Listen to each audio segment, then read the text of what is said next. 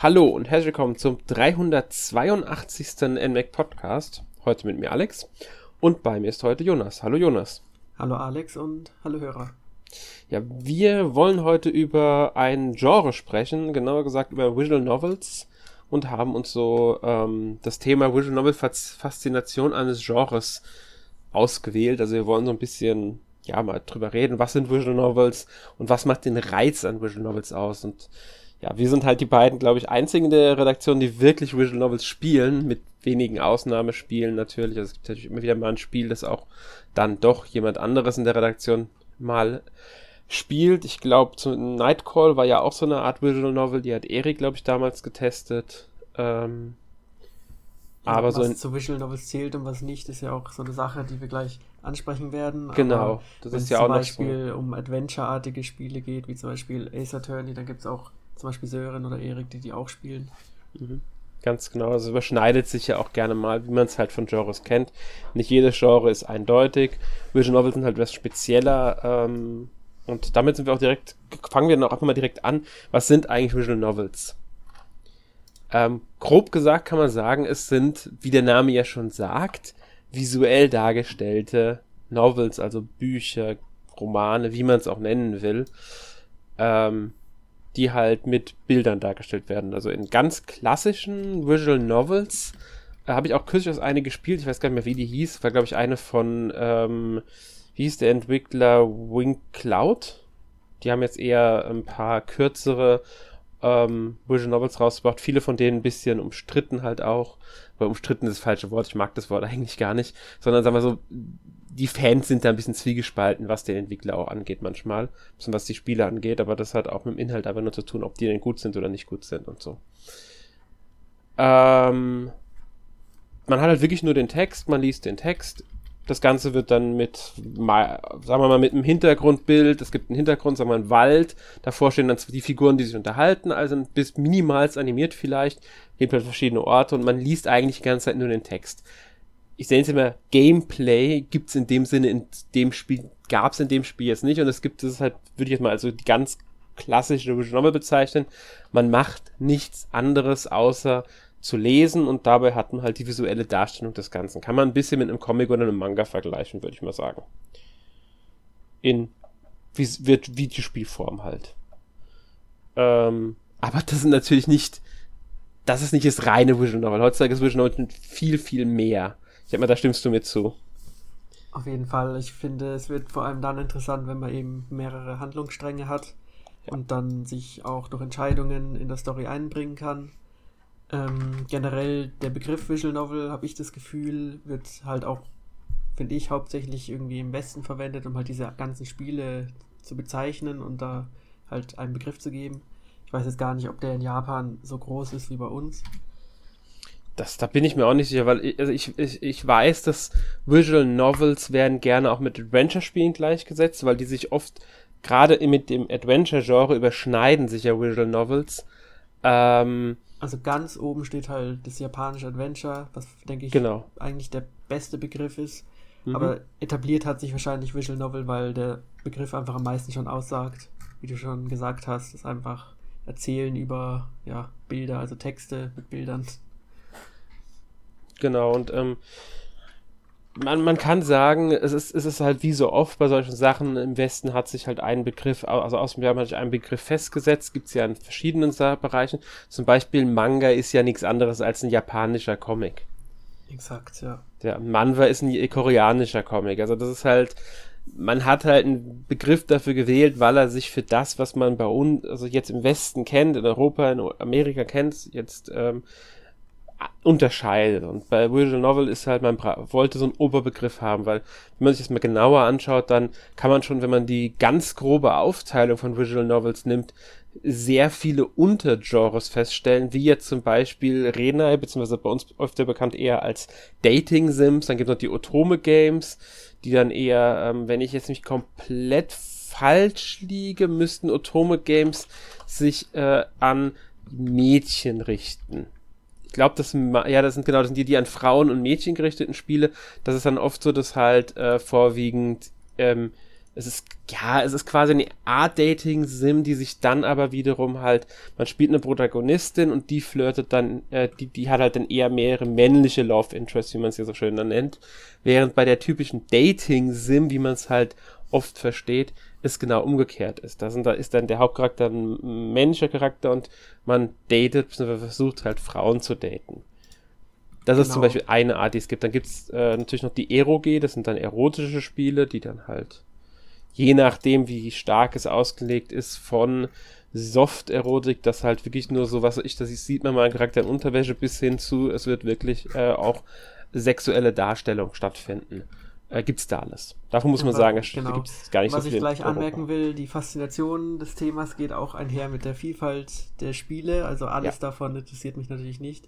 Was uns am besten gefällt, werden wir vielleicht später noch erläutern. Aber wenn man Visual Novel erwähnt, haben die meisten vielleicht direkt ein Bild im Kopf. Aber tatsächlich gibt es da natürlich noch viel mehr dahinter. Und auch sehr viel, was die meisten vielleicht gar nicht kennen. Also ja, genau. viele Untergenres auch noch dabei. Genau, und das ist die Vorteile, die es zumindest früher gab, die haben sich zum Glück ein bisschen abgeschwächt, aber die gibt es immer noch da. Ist halt gerade, es ist doch nur Dating-Sim oder es ist doch nur ein Erotikspiel. Ähm, das hält, hängt immer noch stark mit drinnen. Manchmal auch direkt so am Manga und Anime gefühlt. Ja. Auch ein bisschen. Genau, und äh, das ist auch so, es ist halt, äh, ja, es wird halt immer noch damit auch stark verglichen. Ähm, es gibt tatsächlich ein paar Visual Novels, die sogar Eroges sind, also diese Erotikspiele sind, aber ähm, durch den Bekanntheitsgrad, den sie in Japan erlangt haben, dann bei einer eventuellen Anime- oder Manga-Umsetzung oder Umsetzung in andere Genres ähm, oder aber Fortsetzung genau auf diesen Eroge-Teil verzichtet haben, um ihn einem breiteren Publikum zu eröffnen einfach weil man, gemerkt, man halt dann merkt, logischerweise, hier, das Ding ist erfolgreich genug, da kann man was ganz anderes draus aufziehen. Also auch diesen Weg gibt es innerhalb des, der Visual Novels, sag ich mal, ähm, ja, genauso wie es einen umgekehrten Weg gibt. Also Spiele, die in Visual Novels umgesetzt werden und dort dann, ähm, ich meine, Anime, die in Visual Novels umgesetzt werden ähm, und dort dann halt einen anderen Weg gehen und vielleicht halt auf Sachen setzen, die in dem Anime in der Vorlage nicht drin sind oder wie auch immer. Aber da werden wir bestimmt noch ein bisschen ausführlicher drüber reden, über die Verbindung zwischen Anime, Vision Novel und so weiter. Ja. Ja, wir haben ja schon erwähnt, es unterscheidet sich im Genre sehr stark, die Visual Novel. Jonas, willst du da mal ein bisschen so Erklärungen liefern? Ja, also nicht alle Visual Novels sind natürlich linear. Also es gibt natürlich auch, wie schon erwähnt, Entscheidungsmöglichkeiten, wenn man sogar irgendwann ein Inventar hinzufügt oder sogar mit einem Cursor die Umgebung absucht, kann man vielleicht schon fast schon von einem Adventure reden, also Visual Novel Adventure. Dann gibt es Spiele, in denen man tatsächlich auch eine Figur steuert. Und dann muss man sich auch schon die Frage stellen, was ist es jetzt eigentlich für ein Genre? Also wenn es dann sogar Action-Elemente gibt, kann man vielleicht sogar von Visual Novel Action-Hybriden reden. Oder wenn man, ja, wie in zum Beispiel äh, Professor Layton oder nee, in Danganronpa da auch ein bisschen rumläuft. Also ist schon nicht so einfach irgendwann. Genau, also ihr merkt schon, wir haben, wurden uns auch schon Namen genannt wie Professor Layton.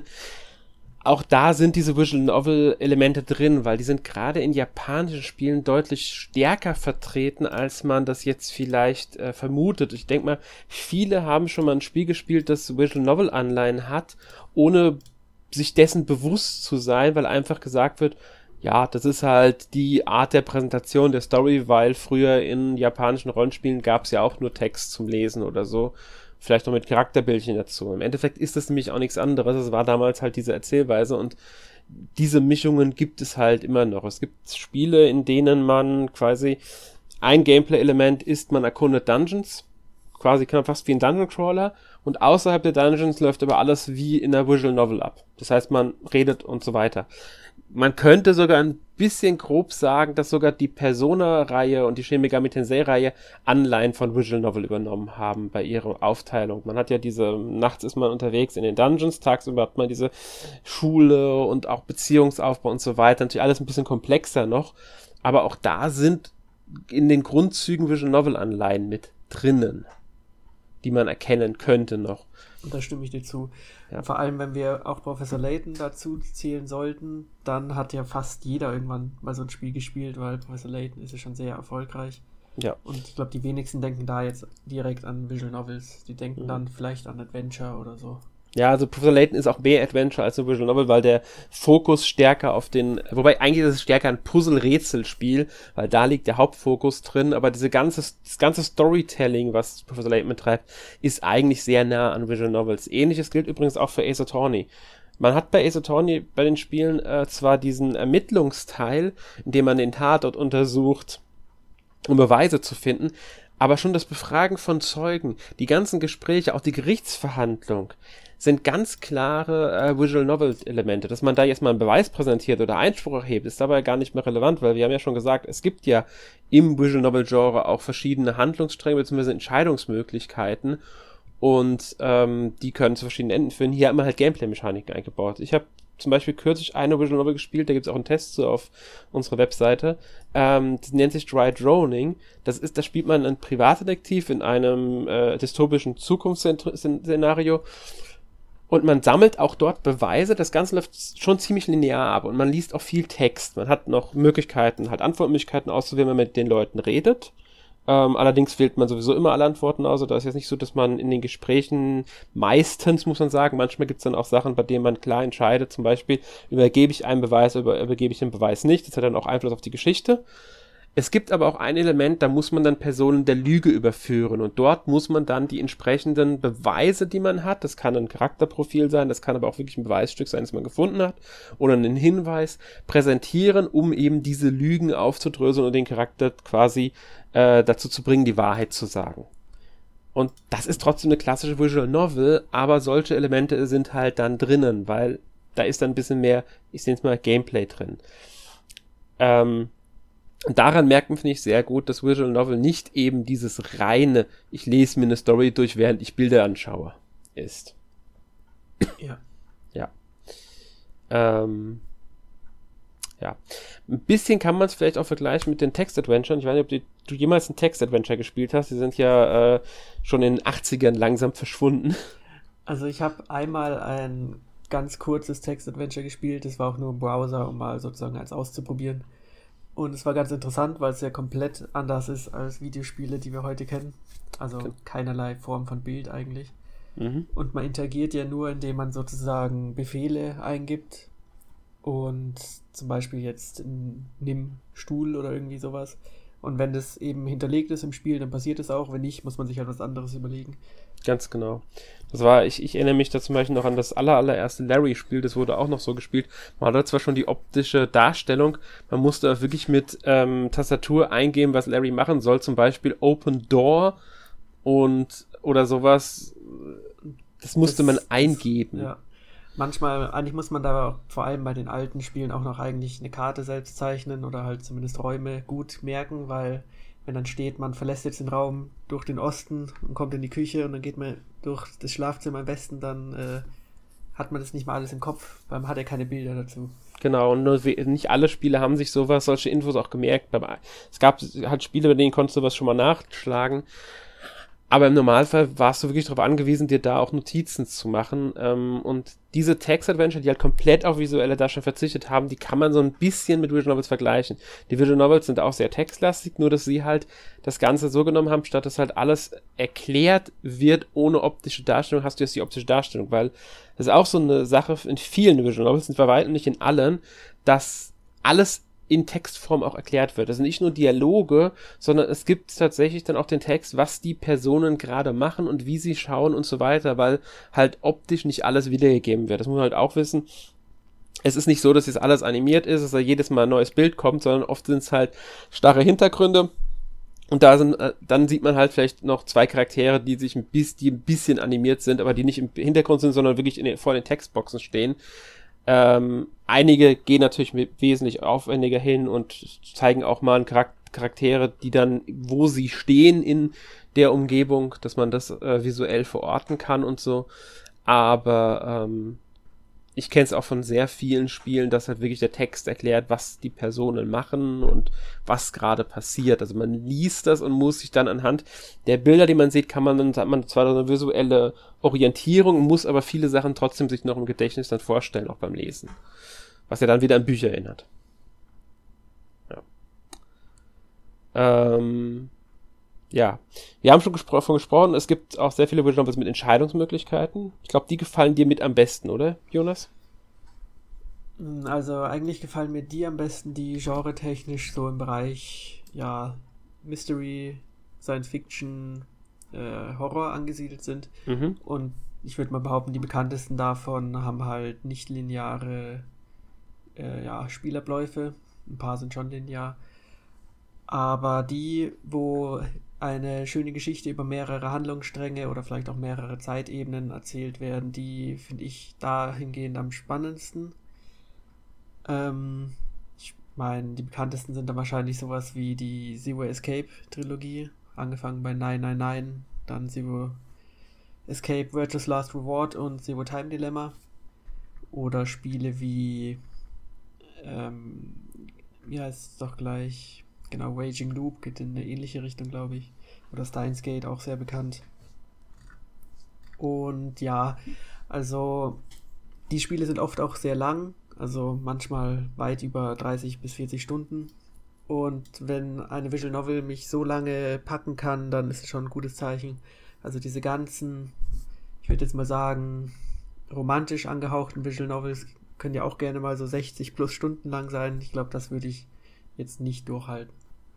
Ja, da kann ich ein gutes Beispiel nennen, Aokana, ähm, Four Rhythms uh, of the Blue oder so ähnlich. Ich habe Untertitel gerade nicht mehr ganz im Kopf.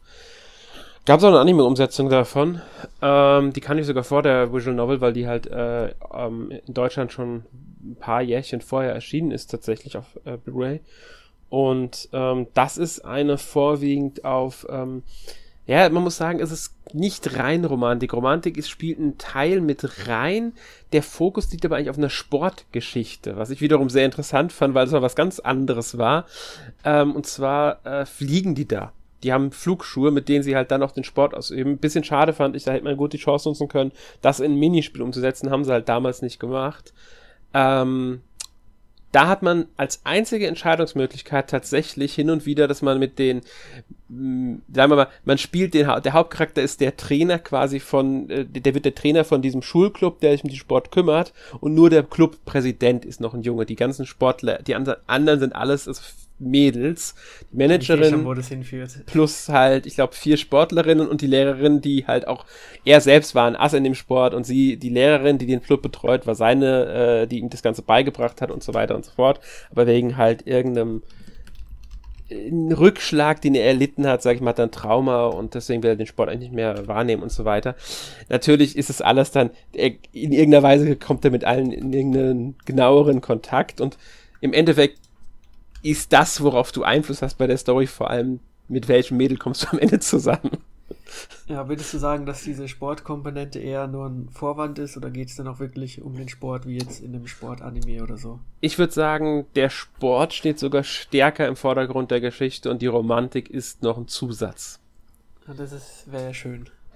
Und dann, dann gibt es noch ein bisschen Erotikanteil, muss man sagen, aber der ist eher abgeschwächt, der ist nicht ganz so stark, ist aber vorhanden. Also man muss sich mit anfreunden können, weil, und das muss man bei dem Spiel ganz klar sagen, nämlich so ein Beispiel, man liest eigentlich nur. Das Einzige, was man außer Lesen macht, ist hin und wieder mal zwischen zwei bis vier Antwortmöglichkeiten wählen, die dann halt so ein bisschen Einfluss darauf haben, welches Mädel, mit welchem Mädel man eher näher kommt. Das war es aber auch schon wieder. Mehr ist es nicht. Finde ich, ist ein trotzdem schönes Spiel, aber es hat, es, es frisst auch unglaublich viel Zeit.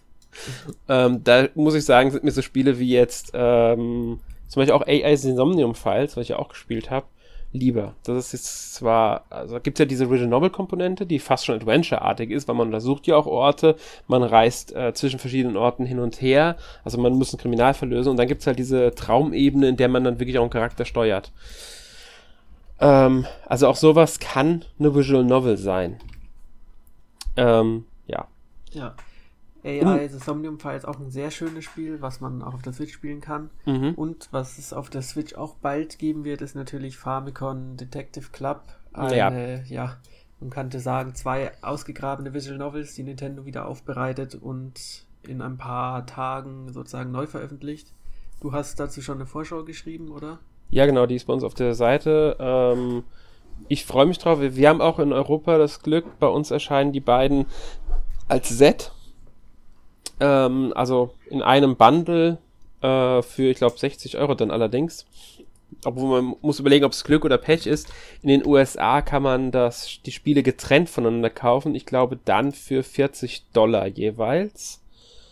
Ähm, allerdings mit Rabatt, wenn man eins von beiden gekauft hat, aufs andere. Am Endeffekt ist man wahrscheinlich genauso, hat man einen ähnlichen Preis wie mit, ähm, wenn man so ein Set kaufen würde. Äh, ja, die waren ursprünglich sind die in den 80er Jahren, also 88 und 89 erschienen damals, und zwar für das Famicom Disk System, die Floppy Disk Erweiterung vom japanischen NES. Ähm, also fürs Famicom. Und ich denke mal, das war auch mit der Grund, warum sie außerhalb Japans schlicht nicht veröffentlicht wurden, weil es das Disk-System nicht außerhalb von Japan gab. Ja, denke ich auch. Ja. Aber auf die freue ich mich auch schon sehr. Das ist halt dann auch wieder so eine etwas weitergehende Vision Novel, weil da wird man auch Orte untersuchen können, man wird ähm, Leute befragen, man wird hin und her, den, hin und her springen zwischen Orten, man sammelt wohl auch Gegenstände ein und es gibt auch, das finde ich sehr interessant, man muss wohl auch über Sachen nachdenken und Zusammenhänge schließen. Da bin ich mal gespannt, wie genau sich das dann im Spiel darstellt. Ich bin auch ähm, gespannt auf das Spiel. Ähm, vor allem ist es ja recht alt. Also ich mhm. schätze mal, das Original ist jetzt gar nicht so lang, würde ich jetzt einfach mal raten. Das heißt, wir haben es hier nicht mit einem 50-Stunden-Klopper zu tun, hoffe ich mal. Nee, glaube ich auch nicht. Ich, ich tippe so auf 15 bis 20 Stunden pro Teil. Ja. Also das wäre meine Vermutung, aber ich kann es nicht 100% einschätzen. Das ist nur meine persönliche Einschätzung vom Alter des Spiels her und äh, ja, was man halt so bisher mitbekommen hat, denke ich mal, das wird so in die Richtung gehen. Ja. Ähm, um nochmal auf das Allgemeine zurückzukommen, also wir haben ja gesagt, Visual Novels über einen bestimmten Reiz aus, wir haben gesagt, das liegt halt auch daran, wie die Geschichten sind man kann sagen, bei Visual Novels stehen die Geschichten natürlich im Vordergrund. Also, die sind das wichtigste Element zusammen mit den Charakteren natürlich, weil ohne Charaktere kannst du keine Geschichte erzählen, im Normalfall zumindest. Und die machen viel aus. Ähm, was ich bei vielen Visual Novels interessant finde, ist auch, dass sie sich an, sag ich mal, Themen ranwagen oder an ungewöhnliche Stories ranwagen, die man so in Videospielen eher nicht sieht. Würdest du mir dazu stimmen?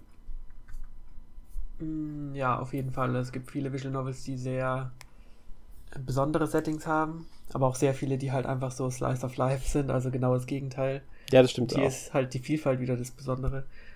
Eines der besondersten Settings, die mir jetzt einfallen, ist zum Beispiel jetzt in Danganronpa.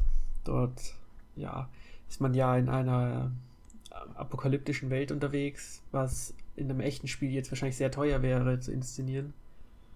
Oder ja, auch die Zero Escape Spiele sind da besonders. Was fällt denn dir da so ein? Ja, also ich ähm, habe ich hab ja auch ein paar gespielt. Also ich sehe jetzt gar nicht mehr rein das Setting, aber mir fallen halt ein paar Spiele ein, die ähm, also die halt von, von, von der Art, wie sie halt auch ablaufen, so ein bisschen was Besonderes sind. Zum Beispiel Higurashi no Naku Koroni, bzw. When They Cry, was bei uns vielleicht den meisten, wenn dann über die Anime-Serie bekannt ist. Da gab es ja schon eine äh, Umsetzung vor, oh Gott, ich weiß gar nicht, wann die war, ich glaube 2007 oder so, die Umsetzung. Äh, in zwei Staffeln plus eine dritte Mini-Staffel, wenn man so will. Die ist auch komplett auf Deutsch erhältlich mittlerweile auf Blu-ray, die Anime-Serie. Und jetzt äh, letzte Season oder vorletzte Season lief auch die neue Staffel bei Wakanim. Wenn die nicht sogar noch läuft. Auf dem Simulcast halt gerade. Ähm, also das Ding lebt noch, aber die, das, das Ding hat halt die Besonderheit. Ähm, storymäßig geht es darum, dass der Hauptcharakter, dessen Name mir gerade nicht einfällt, in ähm, nach ähm, Hima, äh, in einen Ort zieht, in einen abgelegenen Ort Japans zieht und dort gehen halt ein paar seltsame Dinge vor sich. Man erfährt halt immer mehr auch über die Vergangenheit. Alles hängt irgendwie mit einem Fluch zusammen, also Oyashiros Fluch und so.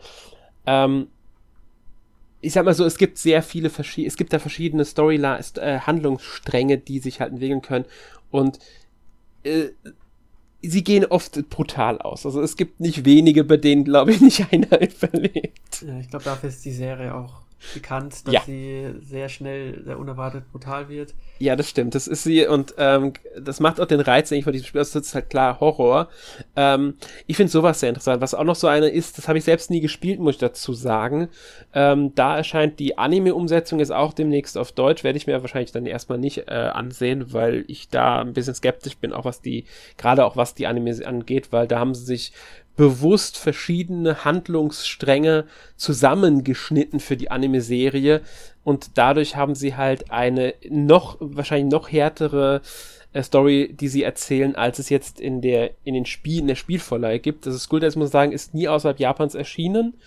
Das Ganze hat ähm, Anleihen von, ich würde sagen, also die Grundstory ist, ähm, es geht in, in, ein Schüler verliebt sich in eine äh, Schülerin aus seiner Nachbarklasse und seine Klassenkameradin verkuppelt die beiden, verliebt sich aber selbst in ihn. Also ganz normale Dreiecks denkt man dann.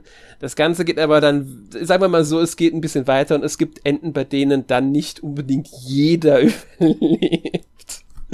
Ja, und es gibt ähm, manche Spiele, die sehr auf Schockpotenzial setzen. Genau, und das Ganze hat aber auch, ähm, ja. Das Ganze auch, lebt auch ein bisschen, also hat auch Erotikelemente mit drin und so weiter. Für spätere Portierungen wurden weitere Enden hinzugefügt. Es gab Portierungen, bei denen sogar einige Enden wieder gestrichen wurden, weil die zu sag mal, extrem galten dann für die, für das System, auf dem es erscheinen sollte. Ja, also da merkt man schon, was manche Visual Novels halt auch haben, ist dieses, sie wollen, ähm, sie wollen nicht schocken, aber sie wagen sich halt etwas, was außerhalb von Visual Novel vielleicht so nicht möglich wäre, weil dann das Budget fehlt. Weil die Frage ist halt auch immer, wie viel Geld steckt man in so ein Spiel?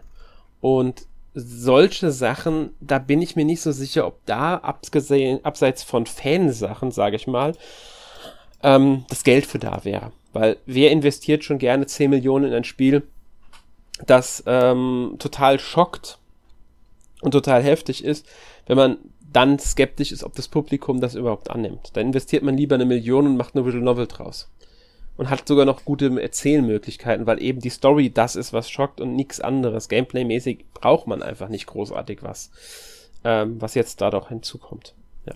Also per se sind Visual Novels auch sehr, sehr günstig zu produzieren. Also es gibt auch viele Freeware-Möglichkeiten und die Programmiersprachen dahinter sind auch sehr simpel. Ja. Das heißt, wenn ein kleines Team oder so irgendeine Art von Geschichte erzählen will, ist es kostengünstig recht schnell machbar und übers Internet ja auch schnell vertreibbar. Ist jetzt würde ich sogar sagen, noch schneller möglich, als jetzt ein Buch zu veröffentlichen oder so. Hm, wahrscheinlich. Das ist auch eine ja. Möglichkeit für junge oder ja, unerfahrene Leute, sich auszutesten in dem Bereich. Ja, man muss halt dazu sagen, das teuerste ist dann oft ähm, die Darstellung des Spiels, weil du musst halt die ganzen Bilder zeichnen, du brauchst einen Charakterdesigner und so weiter. Wenn man das nicht selbst kann, braucht man die entsprechenden Leute dafür. Das kann natürlich dann wieder äh, ins Geld gehen, je nach Qualität, die man erreichen will. Da schwankt es ja dann auch, mehr, wenn man sich die Spiele anschaut. Besonders ältere sehen halt dann, ähm, fällt halt auch der ältere Stil auf. Mir man merkt aber schon und Qualitätsunterschiede in der Darstellung, sage ich mal. Also ich habe jetzt letztens Root Film gezockt, das finde ich, ist, äh, sieht sehr schick aus. Ähm, Famicom Detective, Club, finde ich, äh, hat auch eine sehr, sehr, sehr aufwendige Grafik, ähm, während andere Spiele halt dann ich will nicht sagen sparen an der Ecke, aber man merkt dann halt schon, dass da dann ein bisschen, ähm, ja, ob jetzt weniger Geld da war oder man halt einfach nur gesagt hat, da brauchen wir jetzt nicht die aufwendigen Hintergründe oder so. Ist also wenn man nach zehn Stunden zwei verschiedene Hintergründe gesehen hat, dann ist alles klar. Ja. Aber nee, ganz also, wichtig ist auch eigentlich die Musik, weil wenn man mhm. stundenlang so ein Spiel spielt und schon nach zehn Minuten einen, ja, einen Krampf bekommt, weil sich so schnell wiederholt, dann ist auch nicht so gut. Ja. Und es gibt auch diese typische Fahrstuhlmusik, die viele Visual Novels verwenden. Da gibt es vielleicht auch bessere Alternativen. Das stimmt definitiv. Also das ist auch noch so ein sehr wichtiger Faktor. Was bei denen sowieso wichtig ist bei Visual Novels, ist die Atmosphäre. Also wie sehr kann ein das ganze Ding packen. Da tragen natürlich die Geschichte, die wir ja immer wieder erwähnen müssen, das ganze Storytelling, die, die Charaktere, das, die, das, die Welt, in der das Ganze spielt, das Szenario, das Setting und so trägt ja alles dazu bei, aber auch die Atmosphäre, weil ohne passende Atmosphäre und die wird halt auch mit der Musik sehr stark geschaffen, äh, kann es kann auch die eventuell die beste Geschichte am Ende irgendwie tröge wirken, weil einfach es kommt keine Stimmung auf. Und das ist wichtig, das braucht man bei so einem Spiel. Ähm, Auf jeden Fall. Ja. Vor allem bei den Spielen mit einem ja, ernsten Thema. Genau, ja. Ähm, welches Spiel ich noch erwähnen möchte, um auch nochmal was äh, von den etwas gerade im Storytelling sehr starken Spielen zu erwähnen, ist Gnosia, das ich ja vor gar nicht so langer Zeit durchgespielt habe. Ähm, das benimmt das Werwolfsprinzip eigentlich. Es gibt immer ein paar, also es ist ein Science-Fiction-Szenario, die Charaktere, ich habe schon öfters von geredet hier im Podcast, irgendwie will ich nicht zu sehr ausholen. Ähm, es gibt halt ein paar, die sind Alien, von Aliens infiziert, wollen die Menschen töten, jede Nacht stirbt einer und man muss tagsüber halt äh, versuchen, einen der in Kälte, also eine Person wird in Kälteschlaf geschickt, darüber wird abgestimmt, davor wird diskutiert, dann stimmt man ab, also man spielt nur mit KI, die KI stimmt halt je nachdem ab, wie sie, das ist also ein Algorithmus, der im Hintergrund läuft, der aber sehr gut funktioniert, wie ich finde. Und langsam kriegt man aber, wenn man in der Zeitschleife hängt, auch immer mehr Infos zur Story und die ist richtig, richtig, richtig gut, diese Story. Die Charaktere sind fantastisch geschrieben und ich mag, ich finde dieses Charakterdesign auch so großartig. Also ich muss für dieses Spiel hier nochmal ein klein wenig, äh, ja, äh, plädieren einfach. Deswegen wollte ich es noch erwähnen. Denn, so ungefähr? Hm? Wie lang ist es denn, weißt du das? Mm, also ich würde sagen, ich habe so 30 Stunden, vielleicht auch sogar länger okay. gebraucht. Also es hat schon da, man muss sagen, natürlich gibt es gibt ein paar Momente, in denen man halt dann andauernd einen Loop spielt, immer wieder ohne neue Story-Sachen zu bekommen. Das kann ja, passieren. Mich auch dieser Werwolf-Aspekt eher abgeschreckt, weil es eher so klang, als wäre das eher so ein bisschen fast schon zufallsgeneriert oder ja. artig das ist ein, also es kann passieren, dass du natürlich mal was wiederholst und wiederholst und wiederholst, weil du einfach eine Sache nicht erreichst. Zum Beispiel, du ähm, kriegst schon Infos, wie du neue Story freischaltest. Zum Beispiel siehst du bei den Charakteren Infos, wie viele Details du so dir noch freischalten kannst. Und manchmal sind die auch entsprechend markiert, ähm, welche Voraussetzung erfüllt sein muss, also was für eine Rolle die Person einnehmen muss. Es kann sein, dass durch Dialoge dann ein Hinweis kommt. Zum Beispiel sagt dann irgendjemand zu dir, äh, wäre es nicht schön, wenn wir die beiden letzten Überlebenden hier auf dem Schiff sind. Und da musst du dafür sorgen, dass wirklich die, du mit dieser Person zu, am Ende alleine übrig bleibst. Und dann kann es wiederum unterschiedlich ausgehen. Ist die Person Mensch oder ist die Person halt ein Gnosia? Je nachdem kriegst du dann was anderes. Ähm, das Schöne ist, um dieses halt zu verhindern, dass du da unendlich spielst, ohne was zu erreichen, ab einem bestimmten Punkt, und es ist relativ früh, kannst du per Tastendruck, also es ist quasi, du kriegst immer nach einem äh, abgeschlossenen Loop, kriegst du eine Anzeige und da kannst du dann alles einstellen. Du kannst einstellen, wie viele Crewmitglieder dabei sind, du kannst einstellen, wie viele Gnosia dabei sind, welche Rollen, davon gibt es einige drin sind, welche Rolle du selbst hast darfst du dann frei einstellen. Du kannst aber auch per Tastendruck dir ein Set vorgeben lassen. Und die Sets, die dir vorgegeben werden, sind dann immer die Sets, bei denen noch irgendwas passiert. Das heißt, Wie lange geht ein Loop so? Äh, das hängt ganz, ist, kann ganz unterschiedlich sein. Also ich habe Loops gehabt, das, ähm, die waren fünf Minuten maximal, wenn überhaupt. Ich habe auch Loops gehabt, da habe ich eine drei, halbe Stunde dran gesessen. Ähm, das ist, ähm, hängt natürlich auch davon ab, wie schnell wirst du eingefroren. Weil du kannst auch theoretisch eingefroren werden. Oder wirst du getötet. Wenn du nämlich dich zu auffällig fällst, kann es passieren, dass du das Ziel der Gnosia wirst und dann wirst du getötet. Bist du selbst ein Gnosia, kann nämlich auch der Fall sein, musst du natürlich ganz anders agieren. Deswegen, aber gerade das macht, finde ich, so ein bisschen Reiz aus. Klar, es ist ein bisschen repeti äh, repetitiv an manchen Stellen, aber da man immer wieder mit Story unterfüttert wird und immer wieder neue Details über die Charaktere erfährt, ähm, kriegt man da auch so ein bisschen Abwechslung rein. Also nach jeder Runde, also man muss sagen, man spielt ja mehrere Tage, weil jeden Tag wird nur einer in den Kälteschlaf geschickt. Deswegen ist auch relevant, wie viele Crewmitglieder da sind. Da sind nur fünf Crewmitglieder da. Ich glaube, fünf war das niedrigste, was gäbe, wenn mir nicht ganz täusche. Kann auch, dass es sechs ist, bin mir nicht mehr ganz sicher. Da geht es natürlich wesentlich schneller, als wenn 15 da sind. Was ja logisch ist, weil es müssen mehr Leute in Kälteschlaf ja. geschickt werden. Und es geht ja im Normalfall, manchmal kann es auch sein, dass mehr als einer in Kälteschlaf geschickt wird, wenn die Bedingungen da sind äh, verschwindet im Normalfall nur eine Person. Außer natürlich wird auch nachts jemand von Gnosia getötet, dann verschwinden noch zwei am Tag. Ähm, und zwischen diesen zwei Tagen, also zwischen zwei Abstimmungen bis Diskussionsrunden, darfst du auf dem Schiff dich noch an einen Punkt gehen, an dem eine andere Person ist. Mit der unterhalten dich. Das kann einfach nur ein ganz normales Gespräch sein, das muss nicht unbedingt was erbringen. Ist aber ein rotes Ausrufezeichen da, dann weißt du, dass da irgendwas passiert. Entweder weist die Person dich darauf hin, dass die, dass, also was ich, Person X glaubt, dass Person Y lügt, sagt dir das. Ähm, Person X bittet dich darum zu helfen, irgendjemanden in Kälteschlaf zu schicken oder sonst irgendwas oder bietet dir ein Bündnis an oder aber es kommt auch wirklich zu einem Story-Ereignis, dass dann äh, irgendwie ein Gespräch stattfindet und eine Person sagt dir halt irgendwas oder bittet dich um was, was wodurch du dann weißt, das muss ich erreichen, um äh, mehr Story-Details freizuschalten. Es gibt sogar zwei Enden, die allerdings aneinander anschließen. Das zweite Ende muss man halt dann mit einem Trick erreichen, den ich jetzt hier nicht aus Spoilergründen aber nicht verraten will. Ja, interessanterweise gibt es dann noch eine Visual Novel mit dem Werwolfsprinzip auf der Switch, nämlich Raging Loop. Ja. Das habe ich vor ein paar Jahren gespielt. Da geht es ja um einen jungen Mann, der im Wald einen Motorradunfall hat und dann in ein dicht benebeltes Dorf kommt, wo die Leute alle ein bisschen komisch sind und dann ist es ähnlich, dass halt regelmäßig Leute umkommen. Das Spiel hat mir eigentlich gut gefallen, auch wenn ich es nicht so weit gespielt habe, weil ich fand zum einen den Hauptcharakter irgendwie unerträglich. Das ist natürlich ein großes Problem bei solchen Spielen. Sowohl vom Aussehen, auch wie er sich gegeben hat, fand ich das sehr schlimm. Und das Spiel war halt eine Portierung vom, von einem Mobile-System und das hat man halt in vielen Punkten gemerkt weswegen es manchmal ein bisschen unschön war zum Spielen. Aber wenn man das, dieses Werwolfsprinzip mag, dann sollte Raging Loop auch auf irgendeiner Liste weiter oben stehen. Ja. Aber ich würde in dem Fall trotzdem immer ähm, Gnosia zuerst empfehlen, weil Denk das ist auch. in vielerlei Hinsicht einfach so ein fantastisch. Auch die Musik finde ich großartig von dem Spiel. Und wie gesagt, das äh, Charakterdesign ist der Hammer. Ähm, man ist immer nur auf dem Raumschiff unterwegs, also man darf jetzt nicht groß äh, abwechslungsreiche Umgebung. Ich weiß nicht, wie viele es gibt. Ähm, die Diskussionen finden immer im selben Raum statt, aber das ist gar nicht schlimm, weil es wird halt, ähm, und auch wenn man die Charaktere immer dieselben sieht, ist nicht schlimm. Ähm, ja, man muss halt dann auch, die, wiederholen sogar das, was sie sagen manchmal da muss man auch darauf achten, wie verhalten die sich, weil manchmal kann man wirklich anhand dessen, wie sie sogar etwas formulieren, erkennen, ob diese Person lügt oder nicht lügt. Es gibt übrigens ein Rollenspielsystem, auch man sammelt Erfahrungspunkte, kann seine Fähigkeit, also in mehreren ähm, äh, äh, Charakterattribute verbessern und dadurch kriegt man neue Möglichkeiten erstmal in den Diskussionsrunden, außerdem Fähigkeiten, zum Beispiel die Fähigkeit dann Lügen zu erkennen. Klappt nicht immer, aber manchmal wird man dann darauf hingewiesen, hier, die Person hat gerade gelogen. Ja.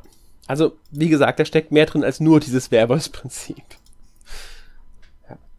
Ähm, um auch noch mal ein bisschen was zu erwähnen, was abseits von Visual Novels existiert, also Visual Novel plus irgendwas anderes.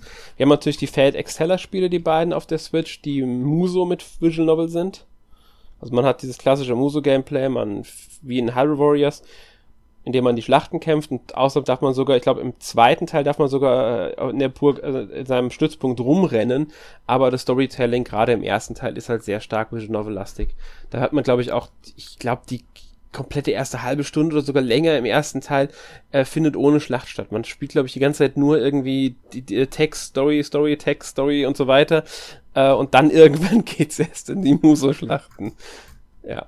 Ähm, die Fate-Reihe übrigens allgemein ist sehr Visual Novel-lastig. Also, ich meine, die Fate-Reihe dir was sagt. Ja, auf jeden Fall. Also. Ähm, aber ich glaube nicht, dass ich mich da jemals ranwagen werde. Ja, also ich würde ja gerne mal die Animes zumindest weitgehend gucken. Ähm, beim Spielen ist mir schwierig, weil da gibt es ja sehr viel Mobile-Gaming-Zeug, was es im Westen überhaupt nicht gibt. Es, äh, ich glaube, die, die, es gibt ja auch Light Novels dazu, wenn ich mich nicht komplett täusche, und auch Manga und so, da gibt es ja fast gar nichts davon auf Deutsch, wenn dann die Anime-Serien. Aber schon da ist der Überblick sehr schwierig zu finden. Die einzigen beiden, die ich da kenne, sind halt wirklich Fate Zero und Fate Stay Night weil die hängen ja direkt zusammen quasi und die sind auch, die kann man auch ein bisschen getrennt vom Rest betrachten. Es gibt noch ein paar andere, Fate Apocrypha zum Beispiel, die kannst du auch wieder von den anderen ein bisschen getrennt sehen. Die ist auf Netflix, glaube ich, verfügbar. Ähm, also, ja, es gibt ja immer diese Unterreihen, die dann so ein bisschen für sich stehen, aber das Prinzip halt trotzdem aufgreifen. Ähm, also wenn man sich damit, wenn man da wirklich mal sich mit beschäftigen will, dann reicht es schon, wenn man Teile sieht. Also ich würde da halt Fate Zero, Fate Stay Night empfehlen ähm, weil die funktionieren sehr gut getrennt. Da muss man nur überlegen, was man zuerst gucken will. Fate Stay Night ist chronologisch gesehen, spielt es nach Fate Zero, ist aber vor Fate Zero erschienen. Muss man halt für sich entscheiden, ob man erst das Prequel gucken will oder erst den Nachfolger. Es gibt nur wenige Details, die quasi dann in Fate Stay Night bereits bekannt sind, obwohl man sie erst später erfahren sollte, wenn man Fate Zero schon kennt. Ich kannte Fate Zero vor Fate Stay Night, muss man dazu sagen. Ähm, ja, dann haben wir natürlich noch Is it wrong to try to pick up girls in a dungeon family, Familiar Miss Infinite Combat?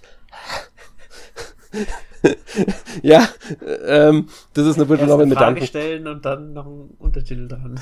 Ja, also die, diese Frage in dem Spiel beantwortet. Es gibt ja eigentlich eine Abkürzung, Daimachi heißt das Ganze. So wird es genannt. Basiert auf dem japanischen Titel, den ich jetzt nicht sagen werde.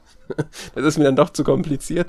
Ähm, aber als Is it wrong to try to pick up girls in a dungeon ist es bekannt. Familiar Mist ist noch so der Untertitel, weil ähm, es gibt dann auch noch Sword Oratoria, was ein Ableger ist. Und ja, und dann haben sie noch einen Untertitel für das Spiel dran gepackt, Infinite Combat. Erzählt quasi die Geschichte, ich weiß gar nicht, die erste Staffel ist drin, von der Serie definitiv. Ich glaube, die Sword Oratoria Anime-Umsetzung müsste komplett drin sein ich bin mir nicht mehr sicher, wie weit es der Film und die zweite Staffel mit reingepackt haben. Und ob Zusatzsachen drin sind, die von der Light Novel kommen. Kann ich so nicht sagen. Ist halt Dungeon Crawler plus Visual Novel. Ähm, wir hatten Layton schon erwähnt, natürlich. Ein interessanter Titel ist auch Murder on, Murder on Numbers, den ich sehr gerne gespielt habe. Ähm, das ist quasi Visual Novel Storytelling mit einem Hauch, Lay, äh, Hauch Ace Attorney, wenn man darf Tatorte untersuchen, tatsächlich, und auch mal Beweise präsentieren. Wenn man aber Tat untersucht und irgendwas findet, muss man erst ein P-Cross-Rätsel lösen, um dann den Gegenstand zu entdecken. Und diese Gegenstände darf man halt dann anderen Leuten präsentieren als Beweisstück. also, also P-Cross. Verstecktes P-Cross-Spiel mit Story. Genau. Finde ich sehr lustig. Macht Spaß. Ähm, ja, nur so ein paar kleine Beispiele zu nennen.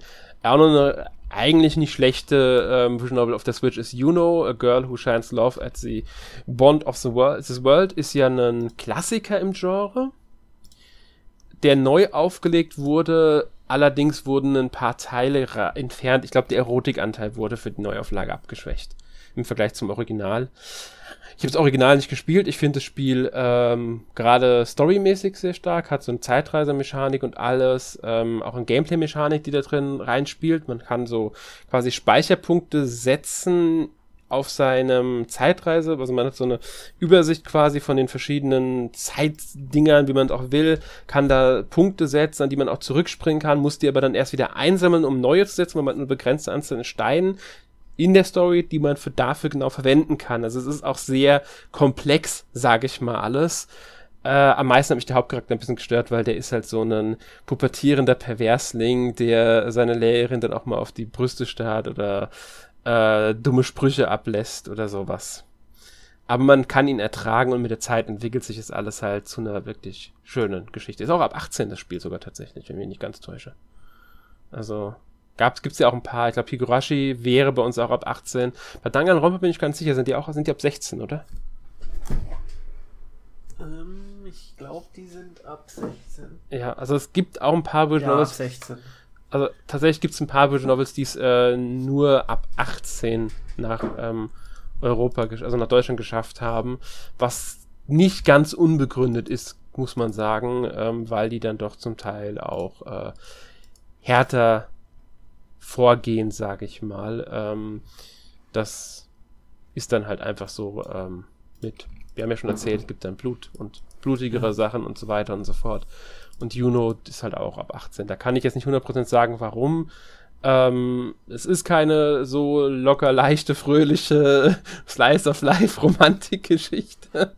Aber ob sie jetzt eine 18er Freigabe verdient hätte, muss jeder für sich entscheiden.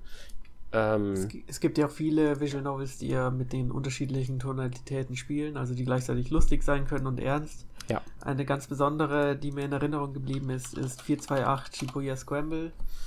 Das ja auch auf eine besondere Form der Inszenierung setzt, weil dort hat man nicht etwa gezeichnete Hintergründe, sondern echte Fotografieaufnahmen von Tokio und den Schauspielern, also japanische Schauspieler, die halt in Tokio unterwegs sind und dann hat man Fotos gemacht für die Hintergründe. Und das sieht erstmal sehr einzigartig aus und ist halt manchmal ein bisschen lustig, weil man das so nicht gewohnt ist, dass man da halt echte Menschen in diesem Kontext sieht und dann kommt da eine Textbox drüber. Aber auch ein sehr schönes Spiel mit sehr unterschiedlichen Figuren. Hier auch wieder fünf äh, Hauptfiguren, die sozusagen eine Geschichte jeweils erleben, die sich dann überkreuzt und so weiter. Kann ich nur empfehlen. Gibt's für Wii und PC sowie PlayStation 4. Ja, also das, ich kenne es, ich habe es schon oft gesehen, aber bis heute nicht gespielt. Ja, musst du unbedingt mal nach. So, so ganz habe ich mich da noch nicht dran gewagt. Ähm, es gibt einige, muss ich sagen, Visual Novels, die ich gerne spielen würde. Mir ist sowieso aufgefallen, mittlerweile erscheinen auch sehr viele, ähm, soll ich sagen, ältere Visual Novels nochmal für die Switch. Ähm, also schon in letzter Zeit häuft sich das immer stärker, dass äh, Wish Novels da veröffentlicht werden. Zum Beispiel die Grisaria-Reihe müsste mittlerweile komplett auf der Switch erhältlich sein, wenn ich mich nicht ganz täusche. Gibt es ja auch Anime-Umsetzungen so, also The Fruit of Grisaria, ähm, Grisaria, Phantom, Grisaria Phantom Trigger, das sind so die beiden. Ähm, und ja, ich glaube von Steins Gate müsste mittlerweile eigentlich auch alles auf der Switch erhältlich sein, wenn mich ganz komplett täusche. Also, ja. ja, es, es kommt immer mehr auf die Switch von dem Ganzen, auch wie gesagt, ältere Sachen. Planet ist mittlerweile auf der Switch erhältlich.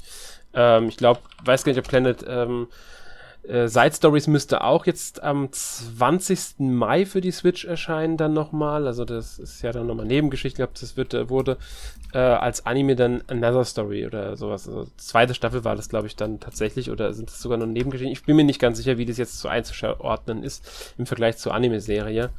Ähm, aber auf alle Fälle, die Switch entwickelt sich langsam, aber sicher auch zu einer Visual Novel-Konsole und ist auch außerhalb von Japan. Ja, auf jeden Fall. Und das finde ich persönlich sehr schön, weil ich sie halt dann doch immer wieder gerne spiele. Ja. Ähm, ja. Gut. Ich würde sagen, wir gehen da mal über zu einem weiteren Themenbereich, den ich noch, den ich schon erwähnt habe, und zwar die Verbindung von Visual Novels mit anderen Medien, genauer gesagt mit Anime und Manga, weil das ist ja sehr stark. Ich meine, es ist nicht, äh, es ist ziemlich wahrscheinlich logisch, die meisten Visual Novels sind in, ich nenne es jetzt mal Anime-Manga-Optik gehalten. Ist einfach so. Ich mal, würdest du mir auch zustimmen? Ja, es macht Sinn. Ja. Sehr naheliegend. Es ist halt, sie sind, kommen aus Japan, äh, es ist der typische japanische Zeichenstil. Es gibt ein paar, die halt ein bisschen, äh, ich sag mal, weicheren Stil fahren, ein bisschen die in diesen typischen riesengroße Kulleraugen-Stil fahren. Das hängt halt auch ein bisschen von der Ausrichtung des Spiels ab. Also, ähm, ja, es gibt ein paar, die natürlich, jetzt, besonders die, die jetzt nicht aus Japan stammen, die komplett anderen Stil gehen. Dry Droning zum Beispiel hat nicht diesen Anime-Look. Das hat eher einen äh, westlicheren Zeichenstil, ähm, was auch natürlich einen Reiz ausübt, aber dieser japanische Stil ist natürlich der meisten vertreten. Ne? Und das führt natürlich auch dazu, dass da eine starke Verbindung zu Anime-Manga ist. Es gibt sehr viele Visual Novels, die als Vorlage für Anime und Manga gedient haben. Genauso gibt es sehr viele Visual Novels, die auf Anime-Serien basieren. Zum Beispiel Ray Zero hat ja eine ähm, Anime, eine Visual Novel Umsetzung bekommen. Ich glaube, die ist sogar erst dieses Jahr im Februar oder war es letztes Jahr im Februar schon wieder? Ich glaube, dieses Jahr im Februar ist die erschienen.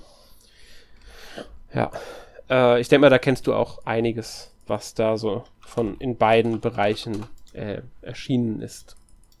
Ja, selbst so Erfolgsmarken wie, ich glaube, äh, Ace Attorney hat vor kurzem nochmal eine Serie bekommen. Ja, die, ich glaube, die Anime-Serie ist schon, ganz, ist schon wieder ein ganz, ganz Stück äl äh, älter. Ein paar Jährchen hat die auch schon wieder auf dem Buckel. Aber ja, wieder stimmt. so lange her. Ja, ich glaube 2018 müsste das gewesen sein. Wenn ich mich jetzt nicht komplett täusche. Dann sowas wie Layton hatte sogar eine Art äh, Film bekommen. Also das war ein Film, ja, das war sogar ähm, tatsächlich, der Film spielt zwischen dem ähm, zwischen dem ersten und zweiten oder zweiten und dritten Spiel der zweiten Trilogie. Ich bin mir nicht mehr ganz sicher zwischen welchen beiden. Ja. Und ähm, dann gab es noch eine Serie zu Layton. Und zwar zu Catriel Layton, also zu äh, Laytons, ah, ja. äh, wie heißt es? Mystery Journey? Ich weiß gerade gar nicht mehr, wie das Spiel heißt. Ähm, also, das ist sogar auf Deutsch komplett erschienen, die im Gegensatz zu, ähm, der Film ist auch auf Deutsch erschienen, im Gegensatz zu, Lay, zu Ace Attorney. Ace Attorney gibt es ja die Anime-Serie immer noch nicht auf Deutsch. Die ist übrigens von 2016, die zweite Staffel war von 2018. Ja. Ja, Grisaya hat eine komplett, Animat äh, äh, komplett Umsetzung bekommen. Aokana, wie erwähnt, hat schon eine bekommen. Ähm, einige von den Eroges, Bible Black zum Beispiel, ganz bekanntes Ding, hat eine Hentai-Umsetzung bekommen, die allerdings in Deutsch nicht erhältlich ist. Ähm, von Fate gibt es etliche Anime-Serien, habe ich auch schon erwähnt. Die Grisaya-Reihe wurde umgesetzt. Higurashi äh, no Kanaku Koroni, also When They Cry Anime-Umsetzung. Is It Wrong to Try to Pick Up Girls in a Dungeon ist eine Adaption einer Light Novel, die gleichzeitig auch als Manga bzw. Anime umgesetzt wurde. Gerade die Anime-Reihe, die ja mittlerweile aus mehreren Staffeln und äh, Filmen besteht, ist da sehr erfolgreich. Also man merkt da schon, dass ist, da ist einiges. Steins Gate hat eine Anime-Serie bekommen, Danganronpa hat eine sehr äh, gute Anime-Serie bekommen. Ähm, ja. Ich weiß nicht, ob du die mal gesehen hast, die Danganronpa-Serie. Ja, die habe ich leider vor dem Spielen des Spiels gesehen. Ja, ich kenne sie auch schon, deswegen habe ich mir die Spiele auch bisher noch nicht geholt. Aber ähm, die Serie ja. war nicht schlecht und ich hatte so viel vergessen, von dem her war das mhm. egal. Ja. Planet hat eine Anime-Serie. Ja, die habe ich sogar gesehen. Mhm. Ist so lange her. Juno hat auch eine tatsächlich. Also man merkt schon, es gibt da einiges, ähm, sogar ein paar Dating-Sims haben, also klasse, ich nenne jetzt mal Dating-Sims, das sind diese Renai Otome-Spiele, haben eine bekommen, zum Beispiel Fotokano basiert ja auch auf einem, einer Vision Novel ursprünglich, ähm, ja. Wie es halt so ist, gibt es ja häufiger, dass Anime-Serien auf dann irgendwas basieren. Heutzutage sind Anime-Serien zu Browserspielen bzw. zu Mobile-Spielen um, äh, äh, recht gängig geworden. Früher waren es halt dann eher die Visual Novels. Wobei die ja auch noch sehr präsent sind im Anime-Bereich. Ja. Und den anderen Weg gibt es, wie gesagt, auch. Haben wir ja äh, schon Beispiele auch genannt. Ähm, es gibt auch, und das finde ich auch noch sehr interessant, Visual Novels, die quasi an anderen Videospielen hängen. Weiß nicht, ob du das schon mal mitbekommen hast. So, es gibt Videospiele, die dann entweder innerhalb des Spiels einen kleinen Visual Novel Abschnitt haben oder so als kleinen Ableger ein Visual Novel Ding haben. So, nee, was meinst du damit genau? Xenosaga Missing Year zum Beispiel ist irgendwie so ein Bonus-Ding zur Xenosaga-Reihe. Oder in dem, äh, in Lost Odyssey, das war dieses 3, Xbox 360 Rollenspiel von Mistwalker, also die Hironobu Sakaguchi, dem Final Fantasy Erfinder, da gibt es so einen Teil, der, der erzählt so über die Vergangenheit und das ist im Visual Novel Stil gehalten, also Textform mit Bildern und so nur und so weiter. Wird sogar ganz klar so kommuniziert, dass es der Visual Novel Anteil ist in dem Spiel. Also auch sowas gibt es, dass dann eigene Spiele, die keine Visual Novels sind, entweder irgendwie einen Zusatz haben, der Visual Novel ist, oder halt im Spiel einen ganzen sagen wir, präsenten Abschnitt haben, der als Visual Novel äh, bewusst umgesetzt wurde. Ja. Finde ich interessant. Habe ich so auch nicht gewusst, habe ich erst in der Recherche für den Podcast tatsächlich gelesen. Dass das äh, tatsächlich so der Fall ist, dass das bewusst so umgesetzt ist bei diesen Spielen dann. Ja. Finde ich halt sehr äh, interessant. Also. Ja. Es gibt ja auch noch Blast Blue, das ist ähm, ein Fighting Game, dessen Story in äh, Visual Novel Variante äh, erzählt wird. Das heißt Visual Novel Fighting Game. Wirkt ein bisschen seltsam, aber gut, warum nicht? Kann man auch mal machen. Ja. Also man merkt schon, dass es sehr breit gefächert alles. So, möchtest du noch etwas allgemein zu Visual Novels oder so loswerden? Nee, ich denke, wir können zum Ende kommen. Mhm. Ja, hast, also abschließend Worte hast du auch keine mehr, so nochmal eine besondere Empfehlung. Letzte ja, glaub, Begrü Begründung, warum Visual Novel so schon ausgesprochen und auf unserer Seite findet man auch eine Menge Tests dazu. Da kann man auch direkt nach Visual Novel, Novel googeln, also auf unserer Seite suchen. Da okay. findet man auch einige Spiele darüber. Ja. Und ja, vielleicht konnten wir dem einen oder anderen doch das ein oder andere Spiel noch näher bringen. Und auch zu Famicom Detective Club wird es mit Sicherheit einen Test geben. Und dann schauen wir mal weiter. Vielleicht auch einen Podcast. Mal sehen. Ja, also ich gehe zu, also ich würde schon sagen, wir werden über das Spiel auf alle Fälle berichten in irgendeiner Variante. Bis eine Vorschau findet ihr bereits auf der Seite zu Famicom Detective Club. Ich denke, das wird jetzt auch eine Vision Novel, die ähm, etwas mehr Aufmerksamkeit bekommt, weil da haben ja schon einige sehr neugierig drauf reagiert und sehr interessiert, als Nintendo das Ding angekündigt hat. Ich bin mal gespannt weil als es damals äh, 2019 angekündigt wird, dass davon ein Remake äh, in Japan erscheinen soll, hat so gut wie keiner das überhaupt nur wahrgenommen. Ja. Aber natürlich. Wenn Nintendo dahinter steckt, dann wird vielleicht auch ein bisschen mehr Marketing betrieben. Ja, es war ja schon da, Nintendo, aber es wurde halt nur für Japan angekündigt. Im Westen hat es halt keine Rolle gespielt, Leute kannten es nicht. Und ich denke, das wird der Grund gewesen sein. Jetzt haben sie es halt offiziell auch für den Westen bekannt gegeben. Es wird noch ein bisschen ein Problem sein, vielleicht, dass es nur in Englisch, äh, nur englische Texte hat, was übrigens sehr häufig bei Vision Novels der Fall ist. Also es gibt sehr, sehr wenige mit deutschen Texten. Also man muss schon äh, eine gewiss, gewisse Englischkenntnisse haben. Wie groß die sein müssen, unterscheidet sich bei jedem Spiel natürlich, logischerweise, je nachdem, wie die geschrieben sind. Also ich würde auch sagen, alle, die wir heute genannt haben, dürft. Ich, ich wüsste jetzt, ich sag keins von den heute genannten, die deutsche Texte haben. Ja, ist, ist halt so, also ist dann vielleicht auch eine Möglichkeit, ein bisschen besser Englisch zu lernen. Ja, äh, genug Text. aber alle, also gut, natürlich Layton und äh, S. Tawny haben deutsche Texte, das weiß man ja, zumindest bei S. Tawny die älteren Teile. Aber ähm, da sollte man sich im Vorfeld informieren, wenn man halt jetzt nicht auf Englisch spielen möchte oder so, dass man da ähm, vorher schaut, welche Visual Novels haben denn überhaupt deutsche Texte. Ähm, ja. Gut. Damit sind wir für heute durch. Ich hoffe, wir konnten euch ähm, das Genre näher bringen und auch so ein bisschen die Faszination daran vermitteln. Haben euch ein paar schöne Spiele als Beispiel genannt, die Vielfalt des Genres auch ähm, verdeutlichen können. Ja. Gut. Damit kommen wir zu unserer obligatorischen Abschlusskategorie. Jonas, was hast du denn letzte Woche gespielt? Ja, also ich habe Resident Evil Village gespielt, das neue Resident Evil, was erschienen ist. Und also der Anfang hat mir tatsächlich gar nicht mal so gut gefallen. Es hat ein bisschen länger gedauert, bis das Spiel ja losgeht und hat ein paar Pacing-Probleme. Aber inzwischen gefällt es mir ziemlich gut. Ich würde auch sagen, dass es mir besser gefällt als der siebte Teil. An Remake 2 kommt es meiner Meinung jetzt nicht dran, aber ist auch ein bisschen schwer. Aber ich bin auch noch nicht durch, bin mal gespannt, was da noch so kommt. Und ansonsten habe ich eigentlich nicht so viel gespielt. Aber ich glaube, die sieht ein bisschen anders aus. Ja, bei mir sieht es ein bisschen anders aus, genau. Ähm, ich habe die Woche, also ich habe ein bisschen Returnal noch gespielt. Äh, ist ja das neue große PS5-Ding da, was Sony veröffentlicht hat von Hausmark oder Hausmarque, wie auch immer die ausgesprochen ja, da werden. Da hatte ich sogar Interesse dran, aber es gibt Leute, denen gefällt es überhaupt nicht. Wie gefällt es dir denn? Ähm, ja. Ich find's gut. Ich kann sagen, ich find's gut, aber das ist, ich, ich, ich setze es aber nicht gerne hinten dran, aber es muss hinten dran. Ähm, also es ist, ein, es ist ein fantastisches Spiel. Es spielt sich unglaublich gut. Es ist ein schön schnelles Actionspiel. Es ist eine fantastische Welt. Die Geschichte ist super interessant. Äh, die Hauptfigur ist äh, auch sehr interessant geschrieben und alles. Das Storytelling ist zwar etwas kryptisch, ein bisschen, man muss halt gucken, wie schnell man vorankommt. Das hängt mal von den eigenen Fähigkeiten auch ab. Es ist ja ein Roguelite. Ähm, ich würde sogar sagen, das erste große AAA-Roguelite, weil ich, ich glaube, in so einer großen ähm, Finanzierungsstufe hat man noch nie einen Roguelite gesehen.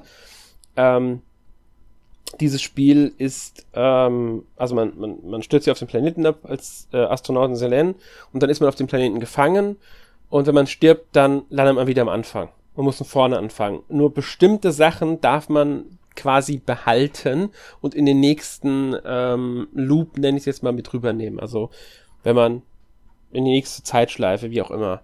Und es wächst eher die eigene Erfahrung, weil man hat keine Erfahrungspunkte, man levelt nicht auf, sondern man muss selbst sich entwickeln. Man muss die Gegner kennenlernen, denen ihre Abläufe kennenlernen, wissen, welche Waffe am besten für einen selbst auch ist, für einen Spielstil. Weil es gibt verschiedene Waffen, die dann wiederum verschiedene Zweitfunktionen haben können. Das heißt, man kann auch Waffe, äh, den, das, ich nenne es jetzt Maschinengewehr, das heißt, glaube ich, ein bisschen anders, Maschinengewehr finden, ähm, aber eine ganz andere Zweitwaffe drauf haben, mit der man gar nicht so gut klarkommt. Dann findet man ein anderes Maschinengewehr, das aber eine ähm, bessere Zweitwaffe hatte oder die man lieber mag, weil das hängt auch viel vom persönlichen Geschmack ab, mit welcher Waffe man besser kann. Ähm, viel hängt also, auch vom. Hm? Ja, ich bin durchaus interessiert am Spiel, aber mal schauen. Ja, das ein Problem ist. Alles sehr interessant. Es ist bockschwer. Es ist wirklich bockschwer. Manchmal habe ich sogar als unfair empfunden und hat einen Glücksfaktor einfach auch drinnen.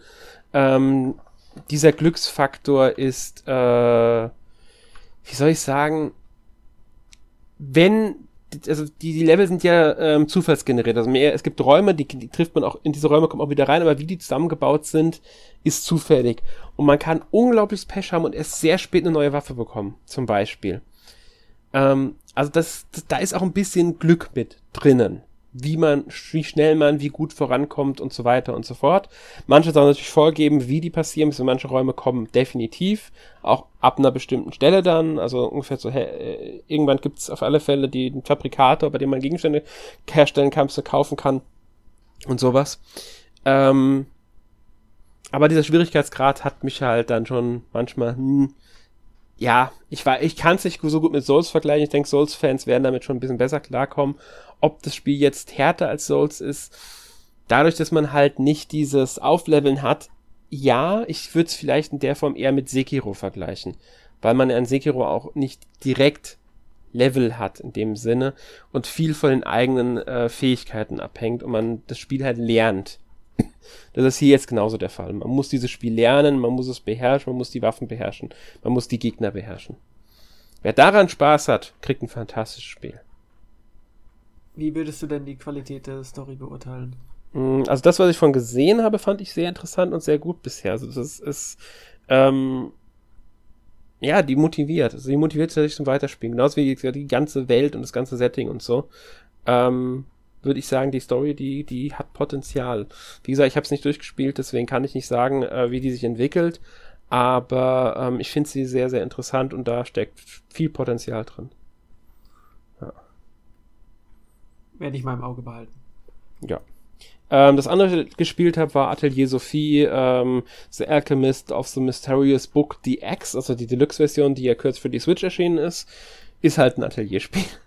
ich, ich weiß, es ist jetzt sehr flapsig gesagt, ähm, aber es ist typisches Atelierspiel, japanisches Rollenspiel mit diesem Alchemie-Zeug dabei. Ich spiele die Spiele ja unglaublich gerne. Ich habe auch in das Spiel schon wieder viel zu viele Stunden reingesteckt. ähm, den Test dazu gibt es dann demnächst auf der Seite. Also der ist auch schon äh, geschrieben. Der wird dann irgendwann demnächst erscheinen. Ähm, dann wird, werdet ihr mehr zu dem Spiel erfahren. Da es die Deluxe-Variante ist, sind halt ein paar Sachen angepasst. Es gibt jetzt eine Rennfunktion, also eine Sprintfunktion. Es gibt eine Vorspulfunktion in Kämpfen. Ähm, die DLCs, die vormaligen, sind drin, ein paar kleinere Zusatzinhalte, halt sowas in der Art. Und man kriegt ein äh, digitales Artbook dazu. Das wird aber als eigener Download auf die Switch mit runtergeladen. Ja. Was ich auch sehr schön finde eigentlich. Also für die Leute, die sich dafür interessieren, die können es ja angucken dann. Man kann es ja auch wieder deinstallieren, wenn es einen stört. Das muss man ja nicht drauf behalten. Ähm, aber ist schon nett. Gibt auch die anderen beiden Teile der Mysterious Trilogie von ähm, Atelier ähm, also Atelier äh, äh, Firis und Atelier Lydie und Suel. Dazu werden die Tests dann auch demnächst noch folgen auf der Seite. Auch beide natürlich in der DX-Variante. Das war so weitgehend alles. Ich habe vielleicht noch ein, zwei andere Spiele so ein bisschen gespielt, aber die nicht, das ist jetzt nicht so das im Großen, sage ich mal. Ein bisschen Nier Replicant habe ich ja schon drüber gesprochen. Ähm, aber ja. Gut, damit äh, sind wir durch. Nächste Woche im Podcast 383 wird dann über New Pokémon Snap gesprochen, das neue, den neue Pokémon Spin-off, das äh, ja, ich glaube am 30. April erschienen ist. Und äh, wie ich, wenn ich richtig mitbekomme habe, recht beliebt ist. Auf jeden Fall sehr beliebt. Also man kann direkt sagen, dass es wohl das hübscheste Pokémon-Spiel ist, das es bisher gab. Mhm. Mit Abstand. Und dass es auch jetzt spielerisch gar nicht so schlecht sein soll. Also man hatte ja die Angst, dass es irgendwie, ne, Pokémon Snap eher nostalgisch stark ist, aber aus heutiger Perspektive nicht mehr so gut ist. Aber das scheint hier nicht der Fall zu sein. Scheint gute Neuerungen zu haben. Ja. Also ich bin mal gespannt, äh, was da nächste Woche erzählt wird drüber. Ähm, ich habe es noch nicht gespielt, deswegen werde ich auch nicht dabei sein. Ich glaube, du bist auch nicht dabei. Nee, Erik wird dabei sein und dann, ich glaube, noch Emil und vielleicht Michael. Ja, also Emil ist auch mal wieder dabei. Das ist auch mal wieder eine schöne Sache. Für alle Emil-Fans. Genau. Ähm, ja, die werden sich da nächste Woche schön über das Spiel äh, unterhalten und euch dann auch verraten, wie ihnen Pokémon New Pokémon Snap gefällt. Wir wünschen euch dann noch einen schönen Abend, schönen Tag, schönen Morgen. Bis zum nächsten Mal. Tschüss. Ciao.